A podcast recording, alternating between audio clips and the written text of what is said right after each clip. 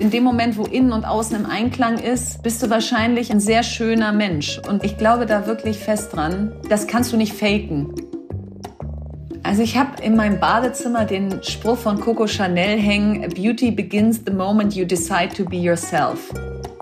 Mein Thema ist und bleibt und wäre Bildung.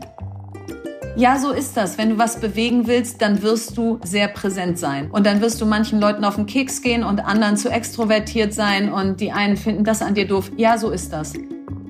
Herzlich willkommen zu einer neuen Folge von Beauty and Beyond. Zu Gast ist heute eine ganz außergewöhnliche Person, Gründerin, Investorin und Bestsellerautorin. Sie kommt direkt aus dem neuen Land. Ich freue mich auf Verena Pauster. Herzlich willkommen, liebe Verena.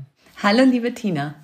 Im September 2020 kam dein neues Buch heraus, Das neue Land, das seitdem oben auf der Bestsellerliste steht. Du stellst dort einen Fahrplan auf, welche Themen Deutschland jetzt angehen sollte. Zum Beispiel Innovationen treiben, Bildung neu denken, Gleichberechtigung forcieren, Klimaschützen oder Work-Life neu ausrichten.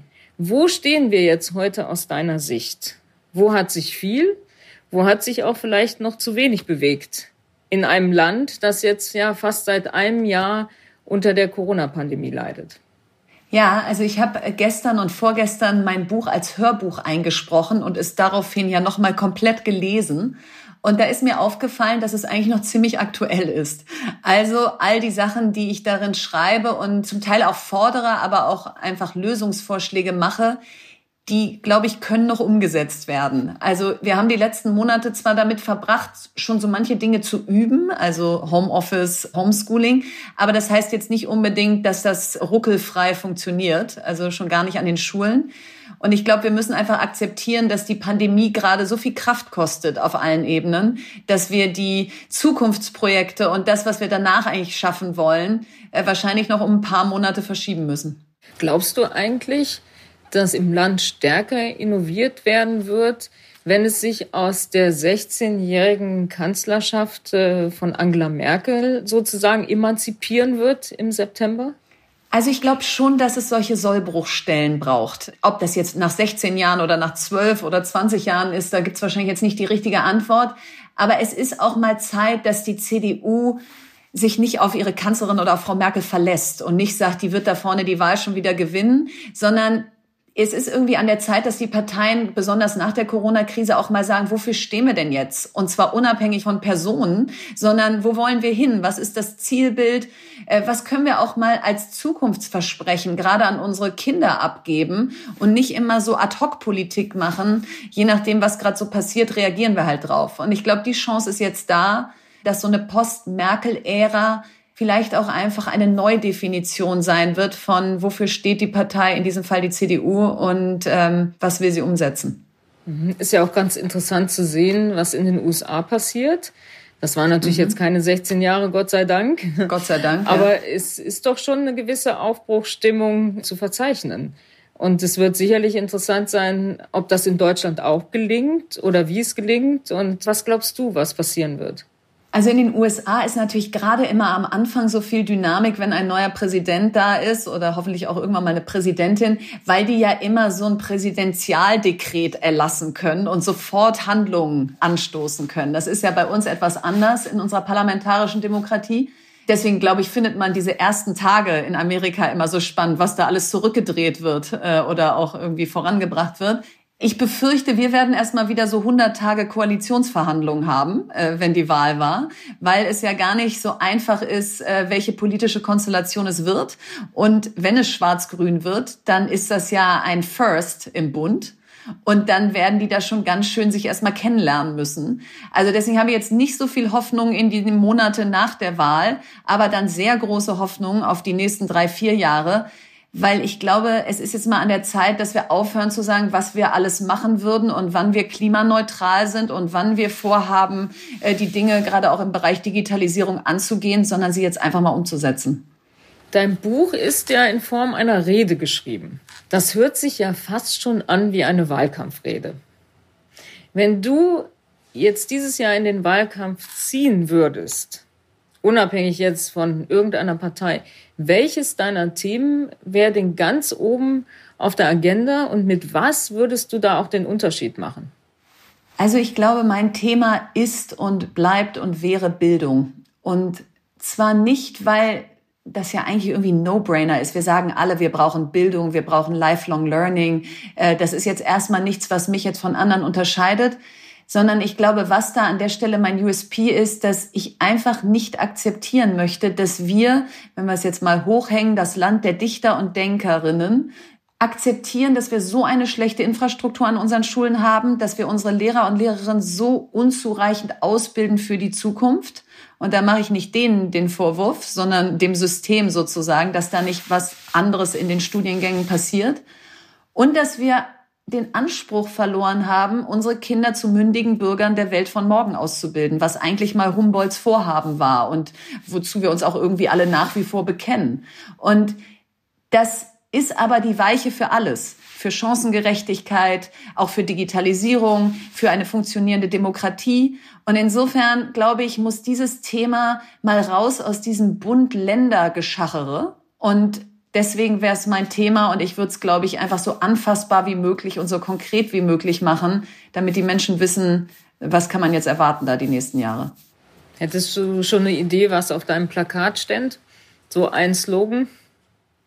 Also ich hatte so einen Hashtag im letzten Jahr Mut statt Wut.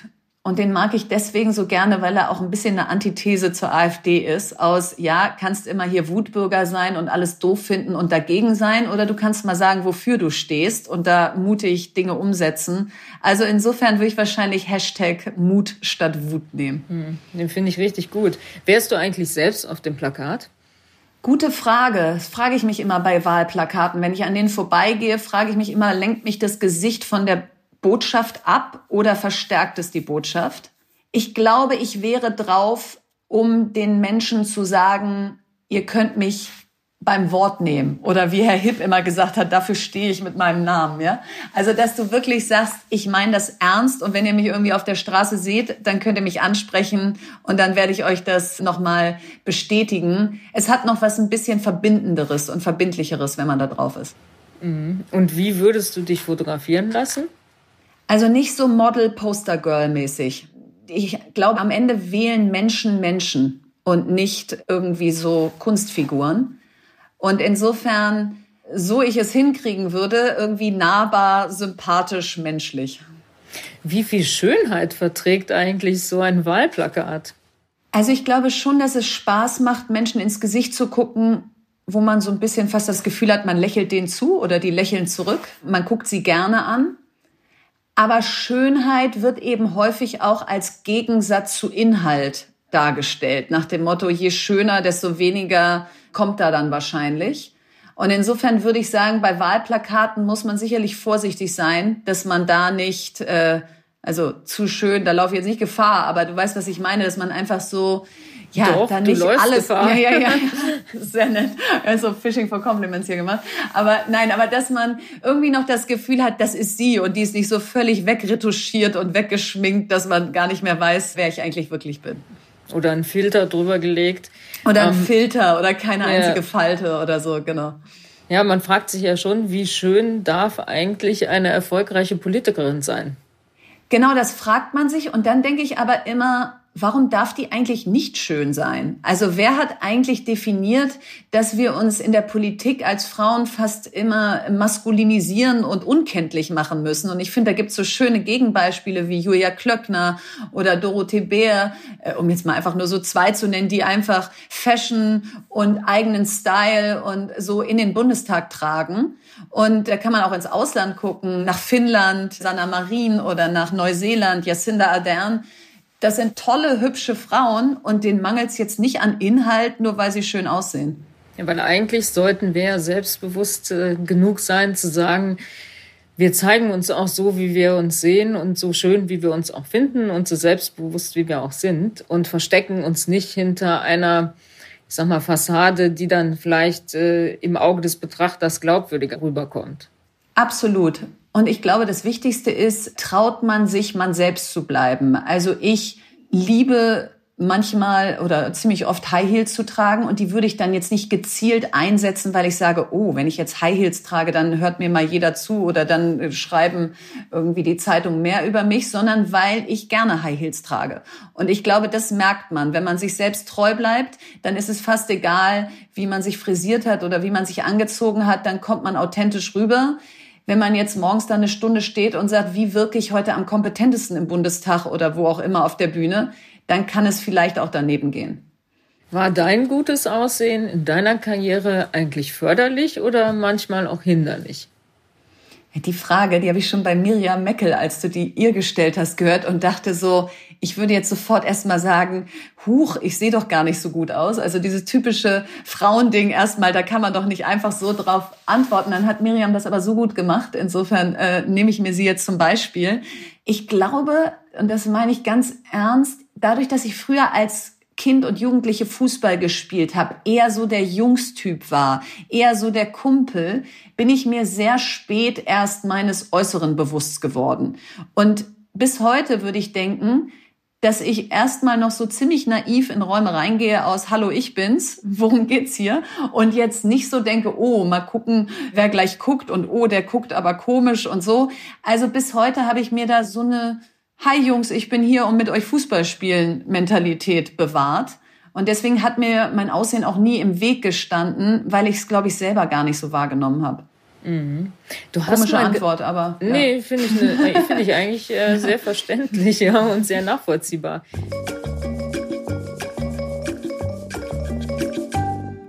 Du hast, glaube ich, mal gesagt, dass deine Generation, das ist so ein bisschen eine In-Between-Generation. Mhm. Und das ist so ein bisschen zwischen den Instagrammern und den Millennials oder auch ein bisschen meiner Generation. Welches Verhältnis zur Schönheit hat denn deine Generation auch im Vergleich zu der vorher und der, die auch nach euch kommt? Ja, das ist eine interessante Frage, weil wenn man die vor mir anguckt und, ähm, und auch eher noch etwas älter geht, also so 60-jährig, dann war das da fast verpönt, sozusagen sich so zu präsentieren und schon gar in den sozialen Medien, ja, wenn du da irgendwie dich im Bikini abfotografiert hättest oder so, da hätten die gedacht, sag mal, was ist bei dir falsch? Und bei denen nach uns herrscht da ja eine totale Offenheit, jetzt gar nicht in Bezug auf Bikini, sondern in Bezug auf, ich präsentiere mich in den sozialen Medien. Und wir sind da so ein bisschen dazwischen. Wir waren sozusagen früher bei der Party sozusagen als die vor uns. Also es gehört bei uns auch dazu, schöne Bilder zu machen aber wir hantieren nicht mit der gleichen Lässigkeit und Selbstverständlichkeit mit Filtern und mit allem, was man dann noch so dazu machen kann. Und das gilt, glaube ich, auch für unser Bild von Schönheit. Also wenn jemand uns ein Kompliment macht, dann ist es immer noch so, so ein bisschen überrascht, ja, so, oh, vielen Dank, ja.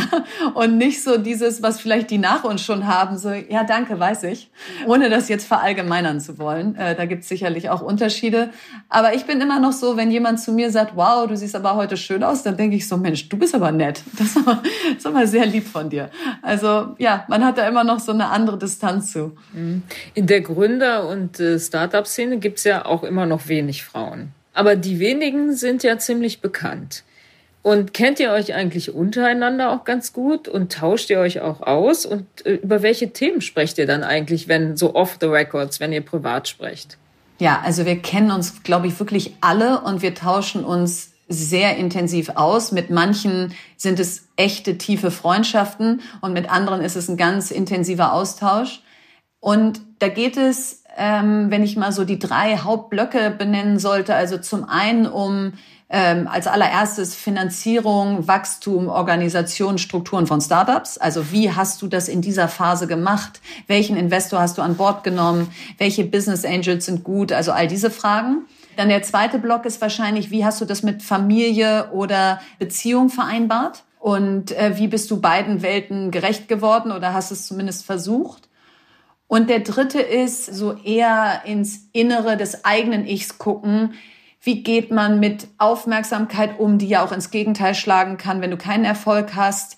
Wie gehst du ähm, damit um, dich nicht in dieser Welt zu verlieren? Also wie schaffst du auch Ausgleich dazu?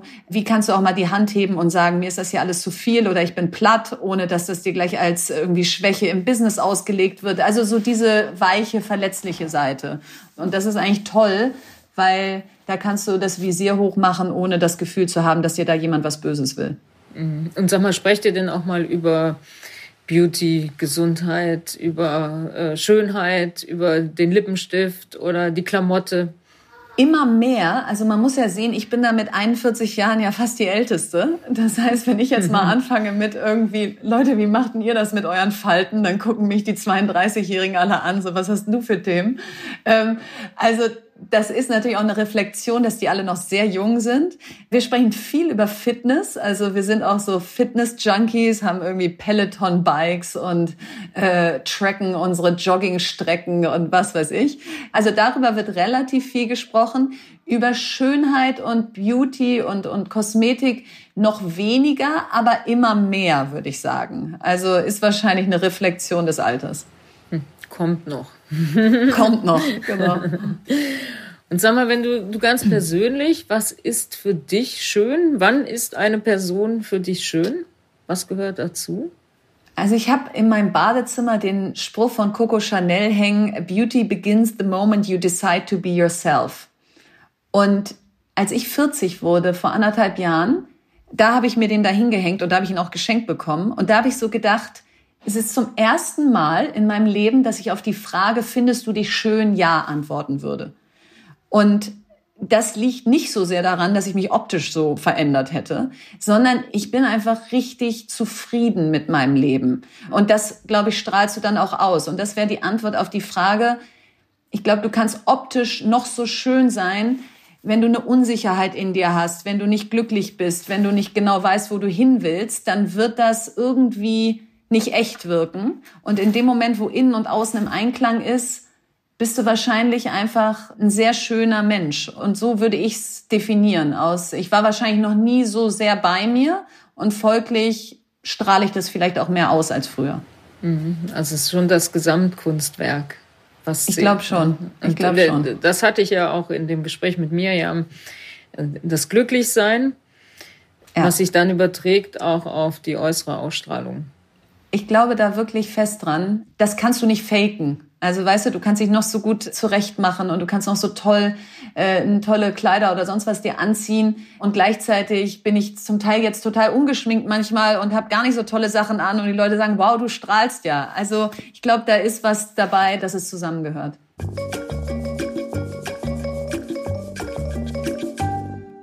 Du bist ja auch in einem anderen Frauennetzwerk und da sind dann eher schon, ich würde fast sagen, die Arrivierten, die DAX-Vorständinnen, Aufsichtsrätinnen, CEOs mhm. großer Firmen, so ein bisschen Corporate Germany. Wie empfindest du das im Vergleich zu deinem Netzwerk mit Startup und Gründerinnen, also das, was du eben gerade mhm. beschrieben hast? Also was mich da sehr beeindruckt, ist das Fundament, die Erfahrung und die Selbstsicherheit, die Frauen in dem Netzwerk haben. Also da merkst du so richtig, äh, die sind tief verwurzelt in sich selbst. Ja, also die haut so schnell nichts um. Die machen sich auch nicht so viel Kopf um kleine Sachen. Die haben irgendwie so ihre großen Linien und das finde ich sehr beeindruckend. Da freue ich mich so richtig drauf, äh, wenn ich das auch so empfinden werde.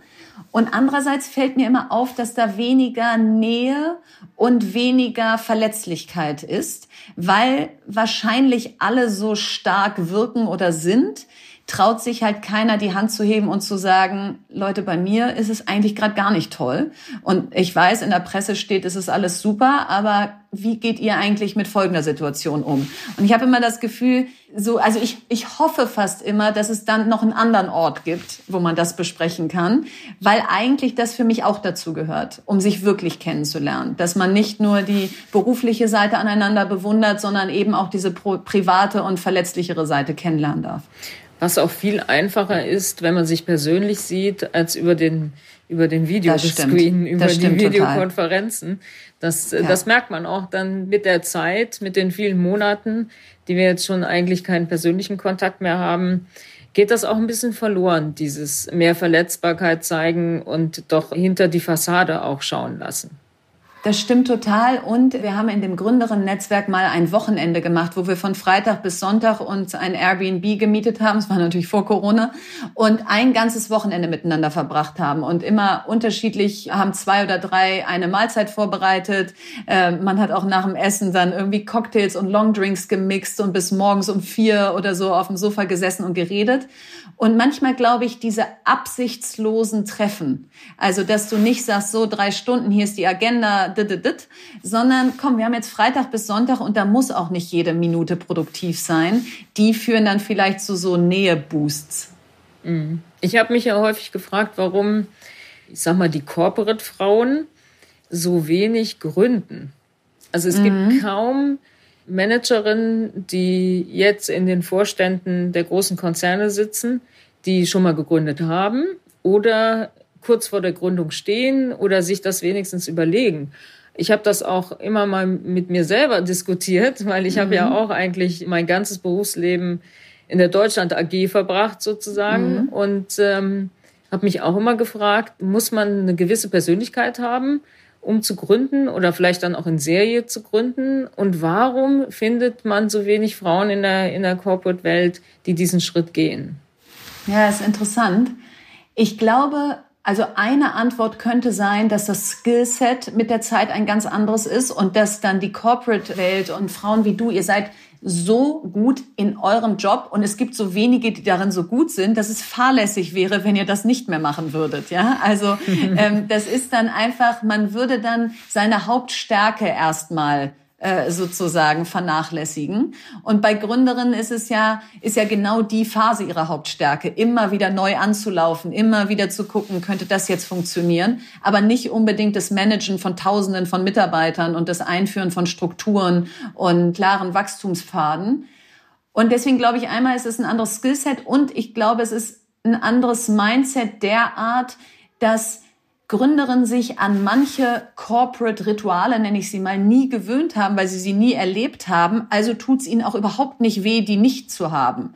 Und wenn du eine Weile im Corporate-Umfeld warst und du hast ein perfektes Team um dich und du hast den besten CMO und den besten dies und den besten das, dann denkst du irgendwann so, ja, ich könnte vielleicht gründen, aber dann müsste ich alle diese High-Kaliber mitnehmen, denn die machen mich ja irgendwie auch aus. Und da du das als Gründerin nie hattest, da saßt du immer mit ein paar Praktis im Raum am Anfang, äh, weißt du vielleicht gar nicht, was du da verpasst. Mhm. Ja, ja, absolut richtig. Ja. Apropos Gründung, aus deiner Sicht, was muss man mitbringen oder wie muss eine Idee eigentlich aussehen, dass sie eine Chance hat? Also eine Business-Idee. Was ist für dich, wenn du auf eine Idee draufschauen würdest? Was sind so die drei Kriterien, wo du sagen würdest, hm, das könnte was werden, das könnte erfolgreich sein? Also die erste Sache ist, ich muss eine wahnsinnige Leidenschaft dafür entwickeln können. Also ich muss das Gefühl haben, wenn ich das Thema den ganzen Tag habe, dann, oh, wie geil, ja, dann kann ich alles dazu lesen, jeden dazu treffen, das ist mein Thema. Also ich würde mich wahnsinnig schwer tun, wenn jetzt jemand sagt, ich habe hier einen Top-Markt für dich und eine Top-Idee, bitteschön, und in mir tut sich nichts. Also Leidenschaft für das Thema ist eins, Größe des Marktes und Erfolgschancen der Idee ist zwei. Also selbst wenn es jetzt was wäre, wo ich sage, wow, das finde ich ja cool, aber das ist halt eher eine Nische, dann treibt mich das nicht genug an. Dann habe ich das Gefühl, ja, selbst wenn ich schaffe, ist es aber kein wirklicher Erfolg. Ähm, so, das heißt, es muss möglich sein, dass es riesengroß werden kann. Und das Dritte ist, es muss für mich ein ich nenne es jetzt mal Purpose. Das muss aber nicht heißen, dass es jetzt Non-Profit ist, aber es muss etwas sein, wo ich das Gefühl habe, das braucht die Welt. Und das muss nicht unbedingt jetzt nur CO2-Reduktion sein, sondern irgendwie das Gefühl, das ist jetzt nicht einfach nur just another Startup, sondern etwas, wo die Leute vielleicht kurz innehalten und sagen, wow, das ist aber cool, dass es das jetzt gibt. Also eine Mischung aus Purpose, Leidenschaft und Wachstumschancen und Marktpotenzial. Und sollte es etwas sein, was die Welt verbessert? Also steht das immer mehr im Vordergrund, dass ein Purpose wirklich gegeben ist? Oder kann es auch mal ganz banal eine wirtschaftliche Opportunity sein, wo man einfach am Ende viel Geld verdienen kann? Also ich glaube, natürlich kann es auch ganz banal eine Wirtschaftsopportunity sein. Ich glaube, mit steigender Reife des Startup-Ökosystems und mit steigendem Alter der Akteure, die ja schon zum Teil erfolgreiche Unternehmen gegründet und verkauft haben, fragt man sich dann so ein bisschen, was treibt mich denn an? Und in meinem Fall treibt mich jetzt nicht an zu sagen, wie verdiene ich jetzt unbedingt schnell die nächsten Millionen, sondern mich treibt eigentlich an, wie kann ich ein Unternehmen gründen, was so groß wird, dass es nicht mehr weggeht und gleichzeitig mit seiner Größe einen gesellschaftlichen Purpose verfolgt. Also ob es jetzt im Bereich Bildung ist oder ähm, im Bereich Klimaschutz oder so. Also das heißt, ich glaube, ich könnte jetzt nicht mehr rein wirtschaftlich gründen aber ich spreche es niemandem ab oder zeige mit dem Finger auf jemanden, wenn jemand sagt, ich habe eine geile E-Commerce-Idee und die mache ich jetzt. Ja, das macht die Vielfalt von Gründen auch aus. Für mich selber würde ich sie eben mit diesem Dreiklang beantworten, wie eben gesagt. Bei mir muss schon jetzt was drin sein, was Sinn macht. Und wichtig ist ja dann irgendwann auch den richtigen Zeitpunkt für den Exit zu finden. Hat das eine Rolle gespielt bei dir? Auch bei Fox and Sheep hat das eine Rolle gespielt? Wann hast du angefangen darüber nachzudenken, wann der Exit kommen sollte? Also die ganz ehrliche Antwort ist, ich habe da gar nicht drüber nachgedacht. Das Unternehmen gehörte zu 95 Prozent meinem Co-Gründer und mir zum Zeitpunkt, als wir verkauft haben. Das heißt, das war kein Unternehmen, was so mit Venture Capital hochgeduced war, dass es klar war, wir müssen, wir müssen irgendwann verkaufen. Das ist das Geschäftsmodell der Fonds, mhm. sondern wir hätten auch ein Mittelständler werden können.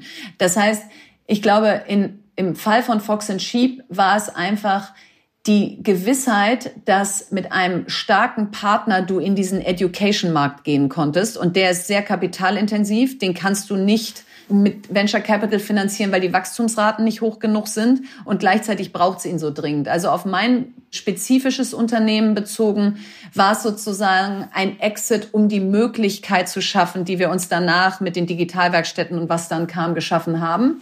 Jetzt bei der nächsten Gründung wäre mein Ziel IPO. Also hm. ich möchte gar nicht gründen, um zu verkaufen, mhm. sondern ich möchte eigentlich als nächstes einen Mittelständler gründen, der an die Börse geht. Dann ähm, kannst du zu Douglas kommen. Ja.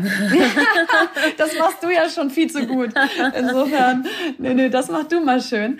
Aber, ähm, aber was ich mit IPO einfach meine, bei IPO bleibst du ja selber im Driver Seat. Da bleibst du ja an Bord. Da behältst du deine Anteile. Da bist du weiterhin der CEO oder der Gründer oder die Gründerin. Und das finde ich eigentlich auch für Deutschland und Europa generell. Wir müssen unsere Talent und unsere IP und das, was wir gründen, hier halten. Und das tun wir nur, wenn Unternehmen hier an die Börse gehen. Das tun wir nicht, wenn wir sie an außereuropäische Fonds verkaufen. Und also insofern schlagen da beide Herzen gleichermaßen aus.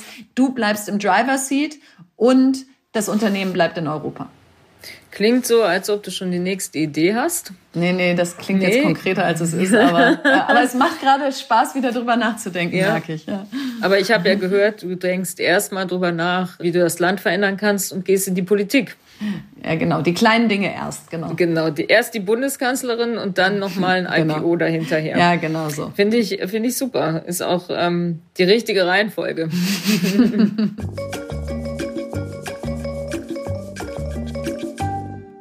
Ich habe auf Amazon mal geguckt, was über dein Buch geschrieben wird. Mhm. Und das ist ja absolut positiv.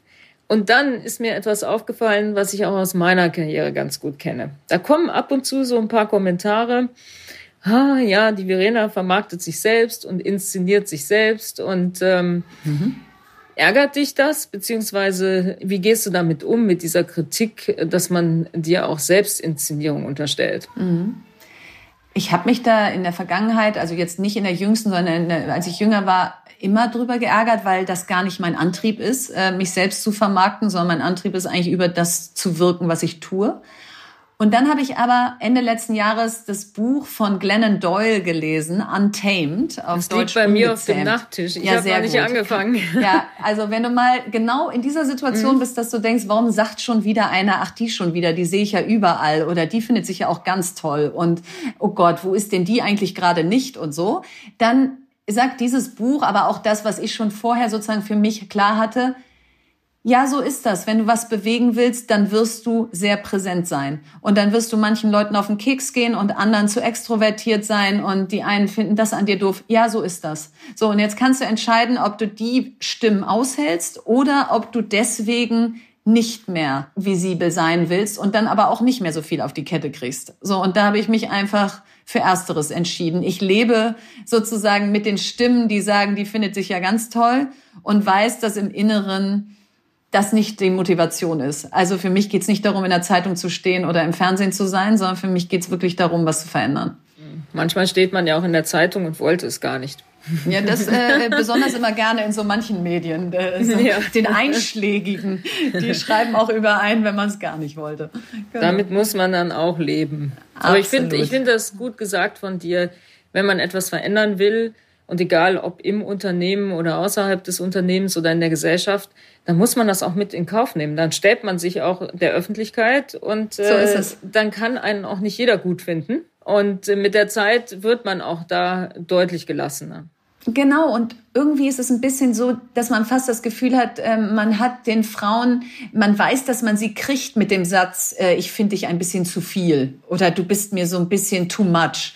Und das dürfen wir einfach nicht zulassen, dass man uns mit diesem Satz kriegt, ja, weil das ist einfach, ja, so ist das. Äh, schön, dass Sie mich so viel wahrnehmen. Dann hoffe ich, dass ich schon was bewirkt habe, so und nicht, äh, oh Entschuldigung, dass ich Ihnen auf die Nerven gegangen bin. Sie können ja gerne woanders hingucken. Also deswegen nach dem Buch von Glennon Doyle bin ich da jetzt immun. Ich, ich werde das sofort anfangen, ja, zu lesen. ähm, es liegt wirklich schon seit Monaten auf meinem Nachttisch. Ja, sehr aber, gut. Sehr gut. Äh, jetzt, jetzt ist es soweit, nachdem jetzt du mich nochmal inspiriert hast. Ja. Du hast eine Digitalpause gemacht die letzten Wochen. Wie war das? Oh, das war so herrlich. Das kann ich dir gar nicht sagen. Und Digitalpause war halt keine E-Mails, keine WhatsApp und kein Social Media. Ja, also nix. Hast du und noch mit deiner Familie gesprochen? Ja, direkt, mit denen habe ich noch ab und mit zu deinen gesprochen. Kindern? Ja, die mussten Wie, wie alt sind machen. eigentlich deine ja. Kinder? Äh, die sind 13, 10, 8 und 3. Und der Achtjährige ist mein Stiefsohn. Und 13, ja. ist das ein Mädchen oder ein Junge? Nee, ein Junge. Ah, ein Junge. Junge. Ich wollte dich nämlich ja. gerade fragen, wie ist denn das so mit der 13-Jährigen nee, nee, und der Schönheit, aber es ist ein Junge. Ja. Ja, aber auch der 13-Jährige und die Schönheit kann ich auch nur Gutes berichten. Nein, war nur Spaß. Aber ähm, nein, die Digitalpause war super. Und was ich wirklich überhaupt nicht vermisst habe, ist WhatsApp. Und ich habe, glaube ich, jetzt entschieden, ich werde jetzt einen Cut bei WhatsApp machen. Ich verlasse WhatsApp und nehme irgendeinen dieser anderen Messenger, die viel sicherer sind, in der Hoffnung, dass mich da nicht so viele finden. also ich habe ja bis vor einem halben Jahr nur SMS geschrieben. Ja, das ist Ich war noch nicht mal auf WhatsApp. Aber dann waren immer mehr Leute, haben mir WhatsApp geschickt, die ich ein halbes Jahr später beantwortet habe.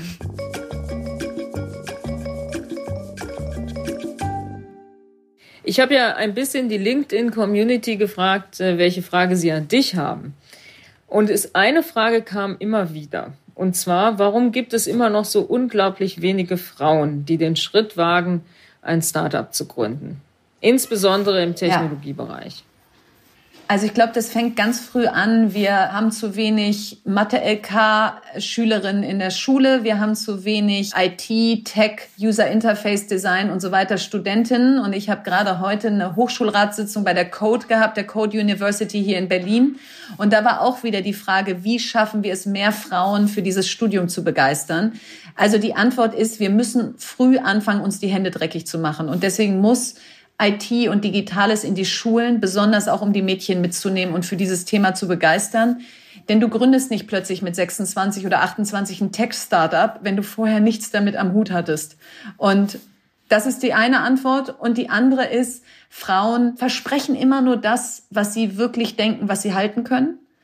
Und die Tech-Szene gerade mit Venture Capital als ihr Benzin sozusagen funktioniert nun mal so, dass du sehr große Visionen haben musst und die auch entsprechend mit Businessplänen hinterlegen musst. Und das ist viel Zukunftsfantasie, da weiß keiner, ob das so kommt. Und das ehrt eigentlich die Frauen, dass es ihnen viel schwerer fällt, diese zum Teil Luftschlösser zu bauen. Es ist aber leider das System, was wir aktuell haben. Und insofern ist es wahrscheinlich eine Kombination aus den beiden Sachen. Mhm, mh. Eine andere Frage, die sich eigentlich da anschließt. Wie kann ich Investoren am besten davon überzeugen, bei mir zu investieren? Oder liegt es daran, dass ich eine Frau bin und einen Migrationshintergrund habe, dass es so viel schwieriger ist? Das sind also eigentlich zwei Fragen in ja. einem. Also ich hoffe nicht, dass eine gute Geschäftsidee in Deutschland keine Finanzierung bekommt, weil man eine Frau ist oder weil man Migrationshintergrund hat. Und gleichzeitig sagen aber die Zahlen, dass nur zwei Prozent des weltweiten Venture Capital an Frauen gehen und dass nur vier Prozent äh, der Venture Capital Partner Frauen sind. Und wenn du dann eben Startups hast, wo es um Frauenprodukte geht und die können riesengroß werden, dann mag einfach in einer Runde von acht männlichen Partnern keiner Lust auf das Thema haben. Sind wir wieder bei Passion und Leidenschaft. So, und dann wird eben auch mal eine Idee einer Frau viel leichter nicht finanziert. Also insofern, wie schaffe ich es, Investoren auf mich aufmerksam zu machen, indem ich ein super Pitch-Deck habe, in dem meine Idee komplett durchdacht ist, der Markt groß ist und ich für dieses Thema brenne und in meinem Lebenslauf auch schon zeigen kann, dass das Thema nicht gestern über mich hineingebrochen ist, sondern dass das schon sehr lange mich beschäftigt und ich da eine gewisse Expertise habe. Mhm. Eine andere interessante Frage ist, äh, wie gehst du mit Situationen um, wenn du an einem Punkt stehst, an dem du absolut nicht weiter weißt? Wenn es eine Situation gibt im Business, in der es scheinbar keine Lösung gibt? Ich rufe einen sehr vertrauten Kreis von Mentoren und Mentorinnen an. Also ich habe so richtig Go-to-People, wo, wenn eine neue Herausforderung kommt auf meinen Tisch, wo ich denke, puh, äh, erstens, wie löse ich das? Und zweitens, soll ich das machen, je nachdem, was es ist?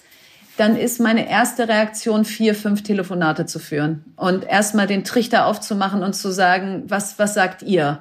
Und, und das sind Menschen, die mich schon sehr lange begleiten, die mich nicht klein halten wollen, also die jetzt auch nicht sofort sagen, nee, lass das mal lieber oder so, die aber auch nicht, ähm, die jetzt aber auch nicht im Verdacht stehen, einfach so Fans zu sein und sagen, cool, mach es so, sondern, sondern das sind einfach Menschen, die dann, so wenn ich diese fünf Telefonate geführt habe und dann abends mit meinem Mann drüber gesprochen habe, dann habe ich zumindest eine Ahnung davon. Ist es lösbar? Wenn ja, wie? Und sollte ich die Lösung irgendwie präsentieren oder umsetzen oder gibt es dafür bessere?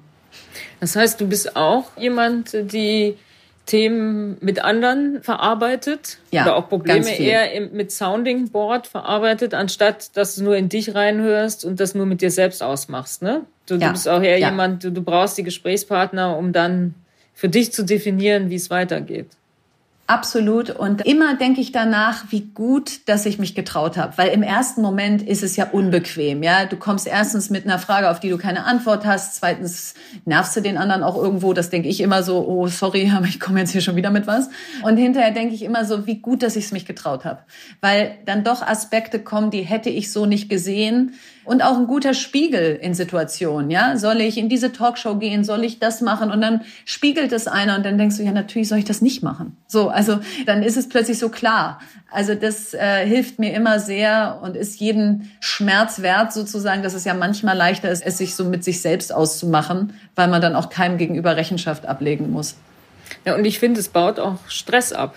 Also finde ich auch. Ich meine, ja. man steht ja unter hoher Belastung und ich baue auch den Stress ab, indem ich mit anderen darüber spreche. Ja. Und nicht ja. es nur mit mir alleine ausmache.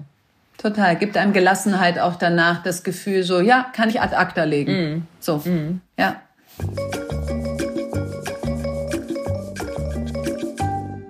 Und jetzt habe ich die Frage von Judith Williams. Oh ja. Übrigens, ich apropos Judith gespannt. Williams, wäre das auch was für dich, Höhle der Löwen als Jurorin? Ah, ich glaube nicht. Also nicht vom Format, das wird mir total Spaß machen, es da Gründer beraten und, und zu investieren und so. Meine Sorge wäre, dass es zu viel Show und vielleicht dann am Ende nicht genug davon bleibt. Also ich will nicht die Sendung bashen, ich finde es großartig, was sie da hingekriegt haben. Aber du musst auch so ein Showgirl sein und so Entertainment im Blut haben. Und Judith Williams ist da sicher ein perfektes Beispiel. Und ich glaube, ich wäre dann immer so ein bisschen der Nerd irgendwann so, können wir jetzt mal wieder irgendwie uns hier äh, über Inhalte beugen und ein neues äh, Exzerpt ausarbeiten, wie wir die Politik nach vorne bringen und so. Also ich hätte Angst, dass ich mich zu sehr dann in so einer Glitzer-Glamour-Welt da verliere. Mhm. Viele wissen ja gar nicht, dass Judith ähm, selbst eine erfolgreiche Unternehmerin ist. Ja, eine richtig erfolgreiche. Ja, ja. ja absolut. Ja. Viele kennen sie eigentlich aus dem Fernsehen hauptsächlich und äh, wissen gar nicht. Ähm, ist das eigentlich auch so ein Referenzpunkt äh, für euch oder ist das eigentlich eine andere Kategorie, weil irgendwie keine Start-Upperin oder Gründerin so, wie man sie heute definiert?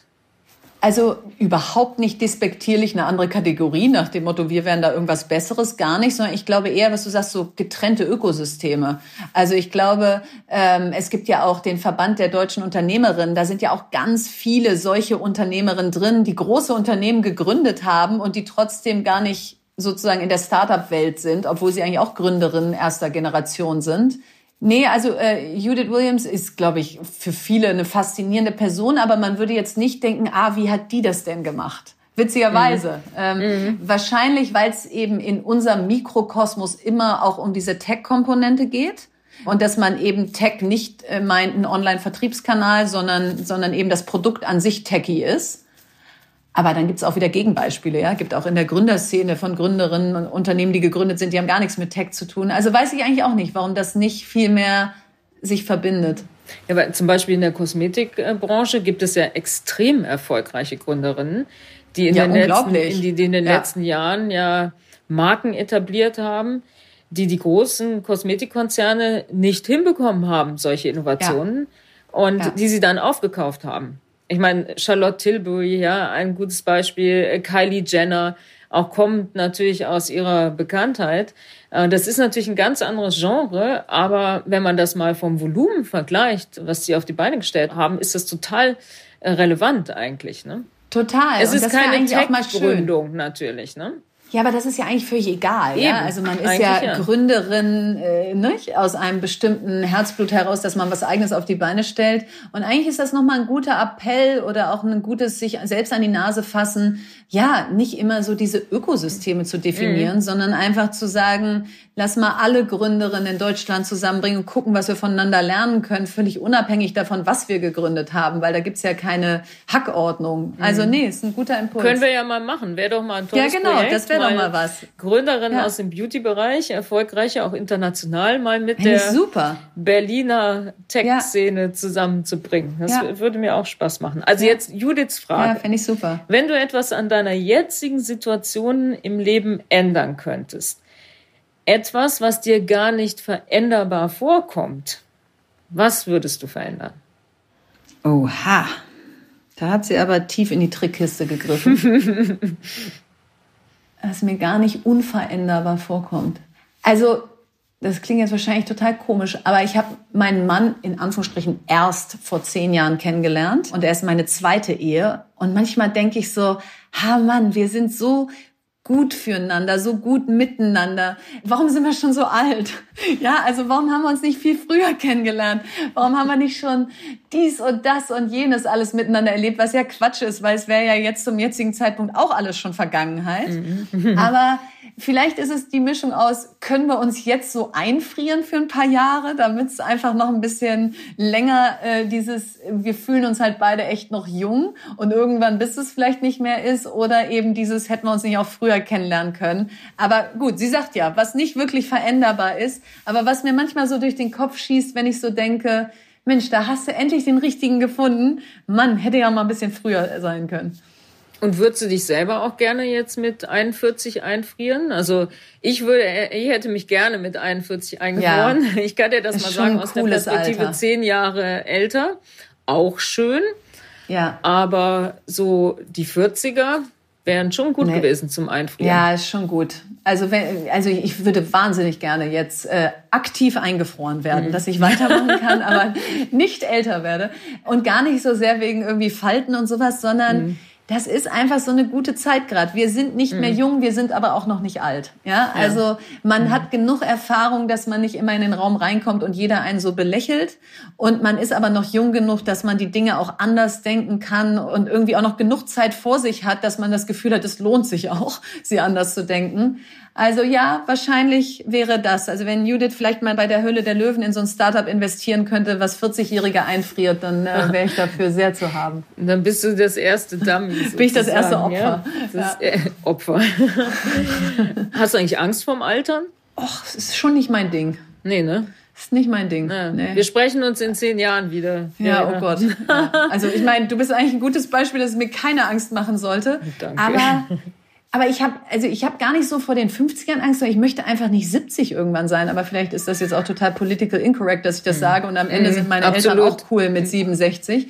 Ähm, aber ich finde einfach das Leben so schön und hätte da gerne noch länger was von. Ich bin sicher, du wirst 100. Ja, okay, und, das ist gut. Ähm, ich bin dann 110. Ja, und dann, äh, dann machen wir diesen Podcast nochmal.